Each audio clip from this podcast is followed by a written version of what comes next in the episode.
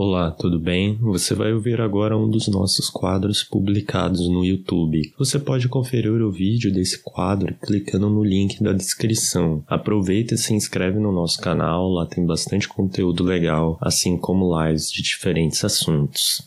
Olá, tudo bem? Eu sou Gabriel Messias, um dos colaboradores do Econatura e hoje eu vou conversar com você sobre proteção de florestas por populações tradicionais especificamente indígenas. Para isso, eu vou falar um pouco de uma publicação que saiu no site da agência pública chamada Novo Relatório da ONU sobre Conservação das Florestas ressalta e evidencia tudo o que é negado por Bolsonaro, diz líder indígena. Esse artigo traz, além de informações sobre esse relatório, uma entrevista com a médica indígena Mirna Kahneman. Caso você não conheça o nosso canal, convido você a conferir os outros vídeos que temos aqui, assim como confira nossas redes sociais, que tem bastante conteúdo, como cartilhas, e-books e podcast. Não deixa também de dar uma olhada no primeiro link da descrição, onde deixamos a nossa campanha de financiamento coletivo, para assim você também fazer parte do Econature. Bora então conversar sobre esse tema?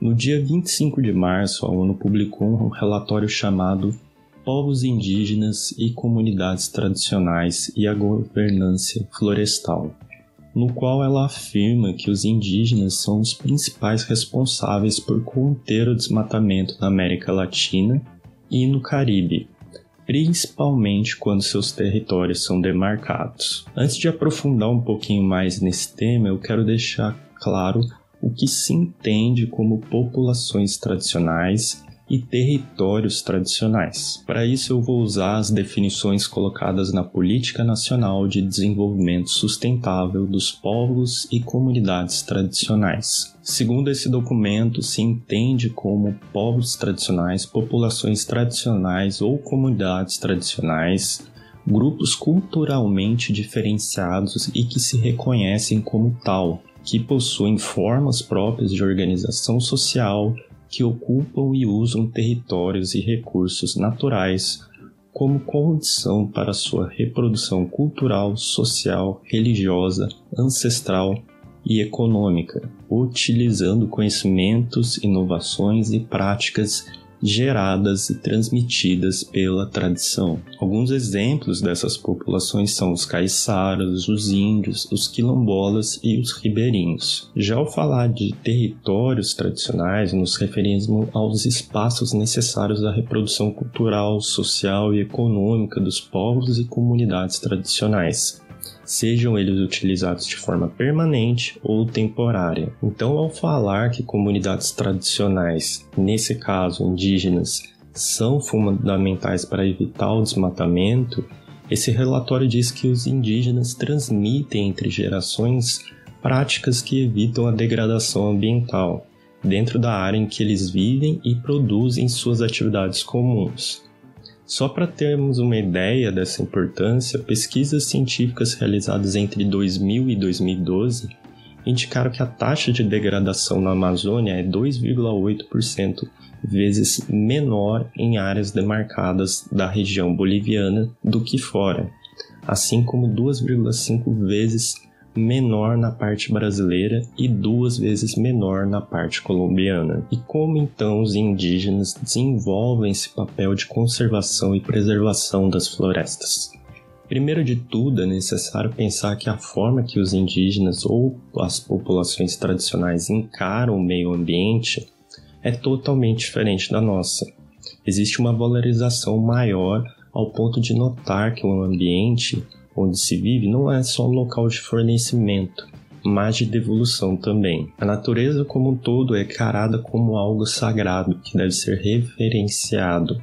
Existem rituais específicos para agradecer a natureza pela fartura, como por exemplo a festa da água, que celebra a chegada do período chuvoso e é realizada pelos pataxós, e o ritual do Jurupari, que além de ser uma iniciação masculina, representa uma forma de agradecimento à abundância de coleta de peixes. Esse tipo de relação com a natureza fez com que se desenvolvessem técnicas mais sustentáveis durante suas atividades de agricultura, caça, pesca e tantas outras. Só para exemplificar essas técnicas, posso citar aqui a plantação em consórcio, que é uma prática comum para os indígenas, assim como também tem a escolha estratégica do formato da plantação. O formato do local a ser plantado tem como foco manter o maior número possível de árvores em pé, para assim se ter uma proteção contra ventos e pragas. Como são populações tradicionais, esse conhecimento desenvolvido, ao qual chamamos de conhecimento tradicional,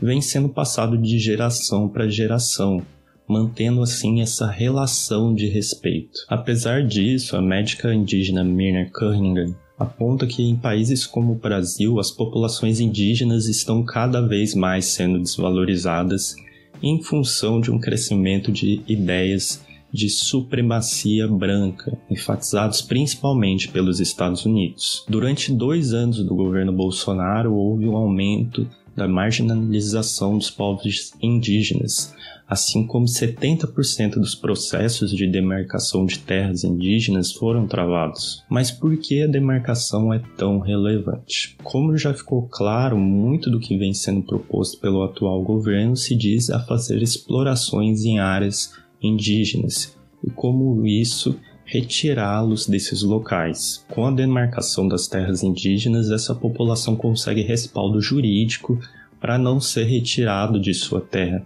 assim como fortalece a propriedade de um território coletivo e permite mais facilmente negociar com o Estado e com empresas privadas, quando necessário. E claro que isso também aumenta a segurança de manter esses ambientes intactos.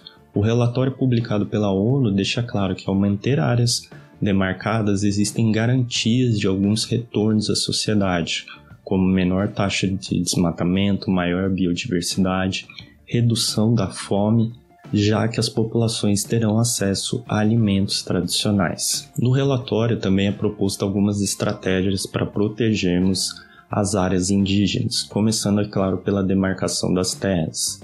A compensação por serviços ambientais é uma outra forma de garantir essa proteção, ao entrar em contato com a sociedade, os indígenas começaram a desenvolver a necessidade de ter recursos financeiros para assim se manter na economia imposta.